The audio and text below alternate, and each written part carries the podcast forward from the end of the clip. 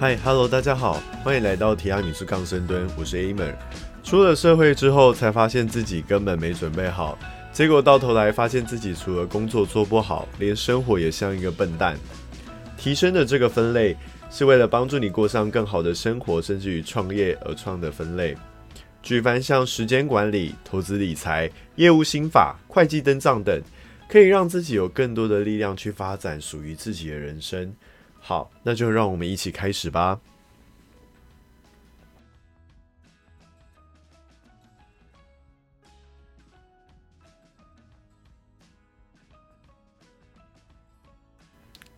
各位听众，大家早安、午安、晚安。这是依旧没有干爹的一集，我是 Amer。举起你的双手，看一下你的指甲剪了吗？是不是还没？这一周的行事历排好了吗？是不是发现时间有点不够用？今天还得去跟朋友聚会，但是上个月新买的书，主管交办的事项还没有完成。嘿，工作时间总共占你一天八小时，睡眠又占你一天八小时。那工作跟睡觉外的时间在做什么？二十四小时减掉十六小时之后的八小时，决定了你的幸福与财富。这个单元将用下班后的黄金八小时这本的时间管理部分作为主轴。这本书的作者是 Roberto Pagliari，本身是美国加州第四大财务管理公司的创办人。时间管理对于一个想要好好提升自己的人生的人来说太重要了。我把作者的书去头掐尾三百七十二页整理完之后，再切分成时间管理的这个部分作为今天的讲题。啊，依序为评估、实际执行跟弄掉没有用的时间。希望你可以用最短的时间获得最多的知识。那我们第一个要讲就是评估了。那扣掉工作、睡觉加起来的十六小时，最重要就是你剩下来的这八小时了。你有想过你这八个小时都在做什么吗？像我自己刚接触这本书的时候，我觉得他讲的这些东西都是一个数学骗局。因为我自己知道，我真正能应用的时间是晚上六点到十点，那一定是美国人时间太多了。会这样讲，就是你以前应该有听过有人讲过，我那有那个美国时间，对，也是这个意思。好。上班只需要八小时这件事情一定属于美国人，但我后来发现，原来我自己少算了我的通勤时间，以及十点后躺在床上玩手机乱翻乱翻到十二点这段时间都给忽略了。那讲这个的原因是因为我希望你要有一个心态，也就是如果你对于很多事情本身就是很有偏见的人，我建议你在学习事情的时候一定要虚心向学。好。首先，你要知道，你人生中大部分有意义的事情，都是在这剩下的八小时里面发生的，或者是休假中发生。比如，跟自己的另外一半约会，人生中看见最美好的夕阳，看到热泪盈眶的电影，或者培养第二兴趣。几乎都是在这八小时里面发生的，所以这一段时间非常重要。所以，请你也要保护好自己，请小心过度陷入了一种为工作而活的人生。把握这珍贵的八小时，拿回自己人生的主导权。首先，你需要了解一下自己的时间都花去哪里了。可以的话，做好过去一周的排程就好。我个人推荐你先使用类似像 Google Calendar，也就是 Google 形式历之类的 App。你可以一目了然自己每天每小时在做什么事情。不过先提醒一下，你当你填写这些东西的时候，不要太钻牛角尖，大概就可以了。因为我们毕竟不是什么会计师事务所，你不会因为你写错任何一点小细项就被任何人责难。把大项目且必要的时间先列出来，比如说像是工作的时间、通勤的时间、补习的时间，还有睡眠的时间。之后再写上小项目且必要的时间，例如像吃饭、洗澡之类的事情。接着再分另外一个大项目且非必要可以更改的时间，比如说像是跟朋友聚餐啊、陪伴家人、交际应酬、上健身房之类的。接着是小项目非必要，比如说滑 IG 啊。或是交友软体或 Line 通讯软体之类的。当你都列好的时候，你就可以大概清楚过去的时间都被花在哪里了。接下来透过四个选项，你可以把它想象成四个篮子，这四个篮子分别写上稍后、删除、减少、保持。有些事情可以往后挪，就稍后再做；有些事情非必要，那你也可以把它删除掉；有些事情不需要花那么多的时间，就减少。那如果这件事情很重要，那就继续维持下去。这边会希望你除了必要性的大小项目之外的事情，就用力砍掉，好像砍你的杀父杀母仇人一样。如果真的不行，或者是这件事情不好意思拒绝删掉，那请减少它所耗费的时间。如果真的也不想减少，那就把它保持下来。好，当我们完成整理时间之后，实际上面执行要怎么做呢？以下总共有六件小技巧，你可以把它学起来。那希望可以帮助在你的实际执行上面。第一件事情，你要学着说不，不要成为那种什么都好的人。人情压力你要看是谁给你的。那种多年不见不太好的朋友，大概有百分之八十都是因为他有了一项需要你帮忙的事业，比如说需要你买他一些产品啊，或者说希望你加入。至于是什么样类型的，我就不讲了。那不过这也不代表说你一定全都不要。如果你刚好也有兴趣，或是其实你还蛮喜欢它的，想到他家看看他的猫和空翻啊，那倒是可以考虑一下。第三点，互助互惠。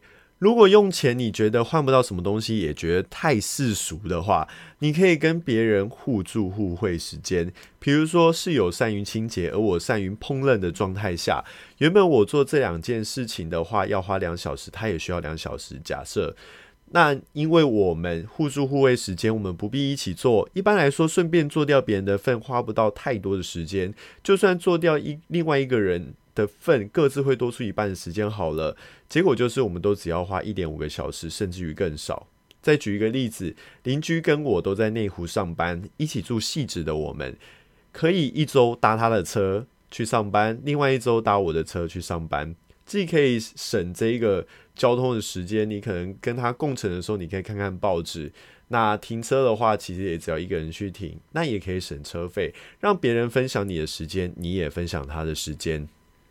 第四件事情，身心分离。讲这个不是要你真的去禅修或练什么特异功能啦，你也不会有什么灵魂跑出来，而是有些事情它是可以重叠起来的。比如说，像是呃，在洗手台前面放英文单字的背诵表，边洗手边背；兼职时薪停车收费员在里面读书。或者是边健身边听 podcast，或者是在大众捷运上面听 podcast 学习。不过千万要注意，人类跟鸡蛋是一样脆弱的，所以你还是要注意一下环境。接下来第五点，善用科技。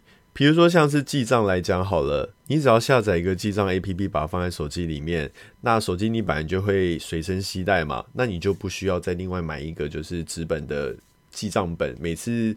付完钱你就想要把它掏出来写，又或者是你今天要查询今天的天气如何，你直接问 Siri 或者小帮手会更快。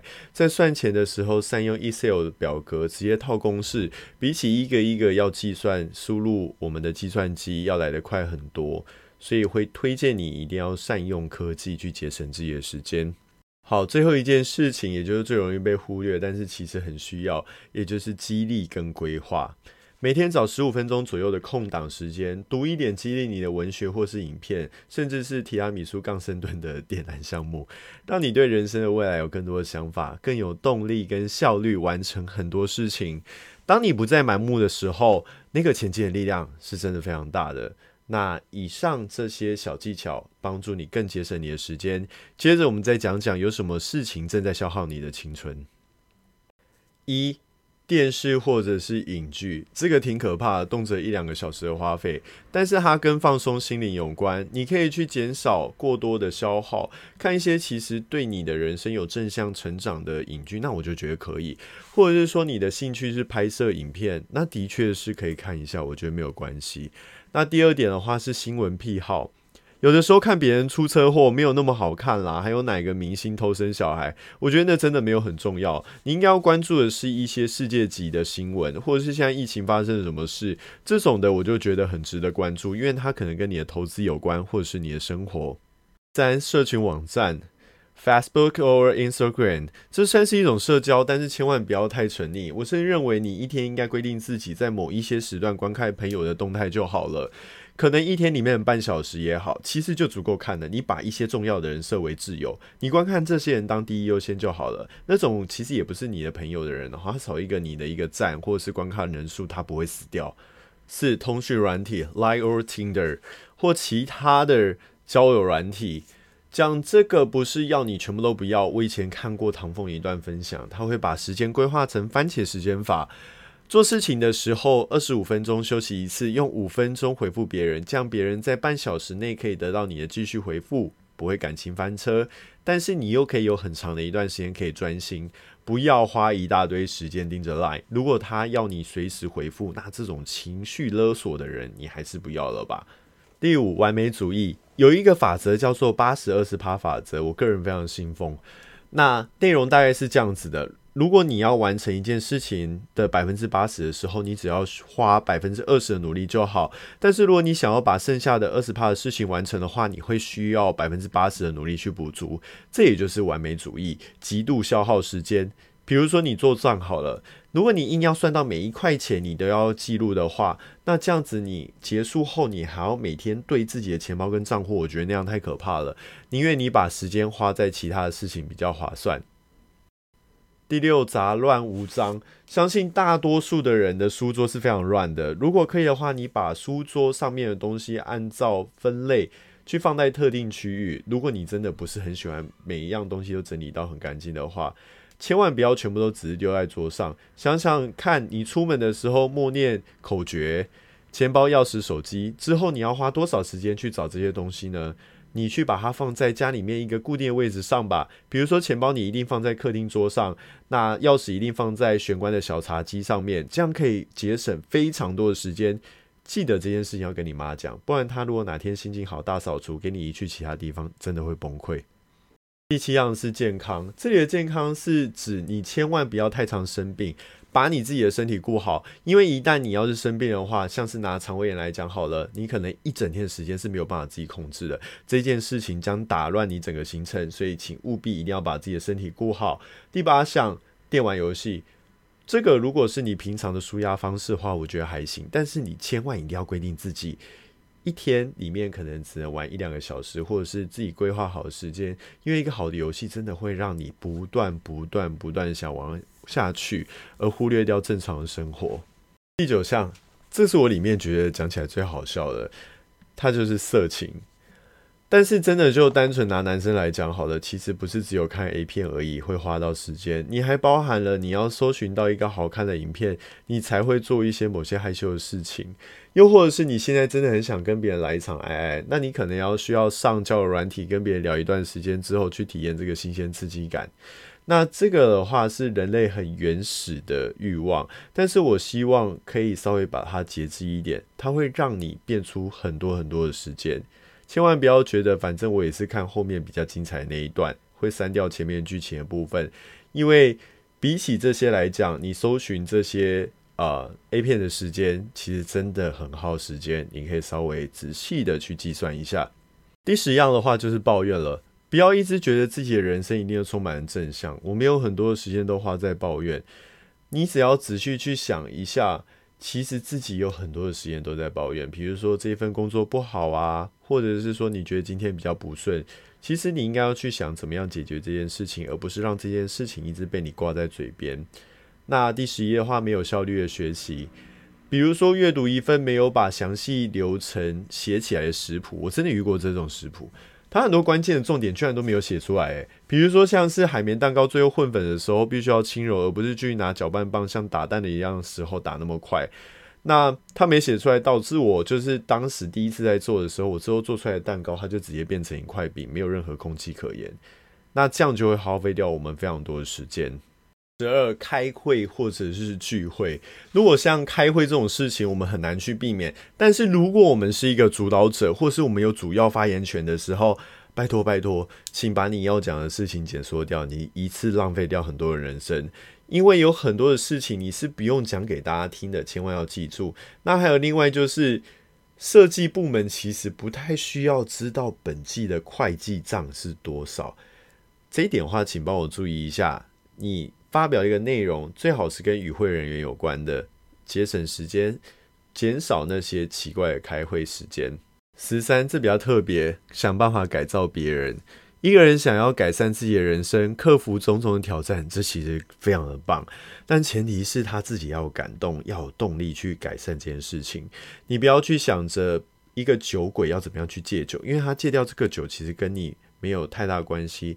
成长是他的人生，并不是成长你的人生。而且，就算他是你的另外一半好了，其实你非常难劝的。你可以去试看看。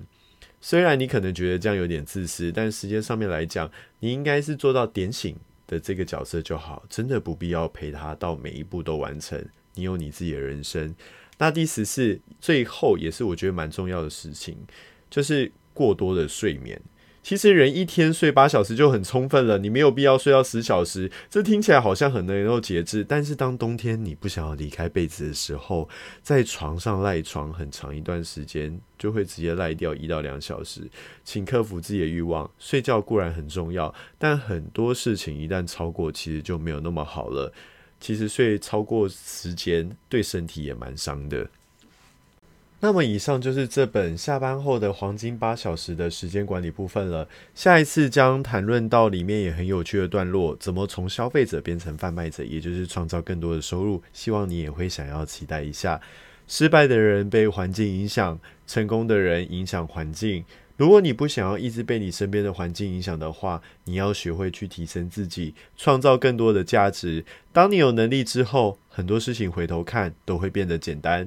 如果你喜欢并且认同这个单元所讲的话的话，欢迎把提拉米苏杠深蹲订阅起来，利用你零碎的时间，比如说像通勤或者是睡前的一小段时间来聆听，不断让自己成长、自我提升。这里是提拉米苏杠深蹲，希望我可以一直陪伴你。我是 Amer，我们下个单元见。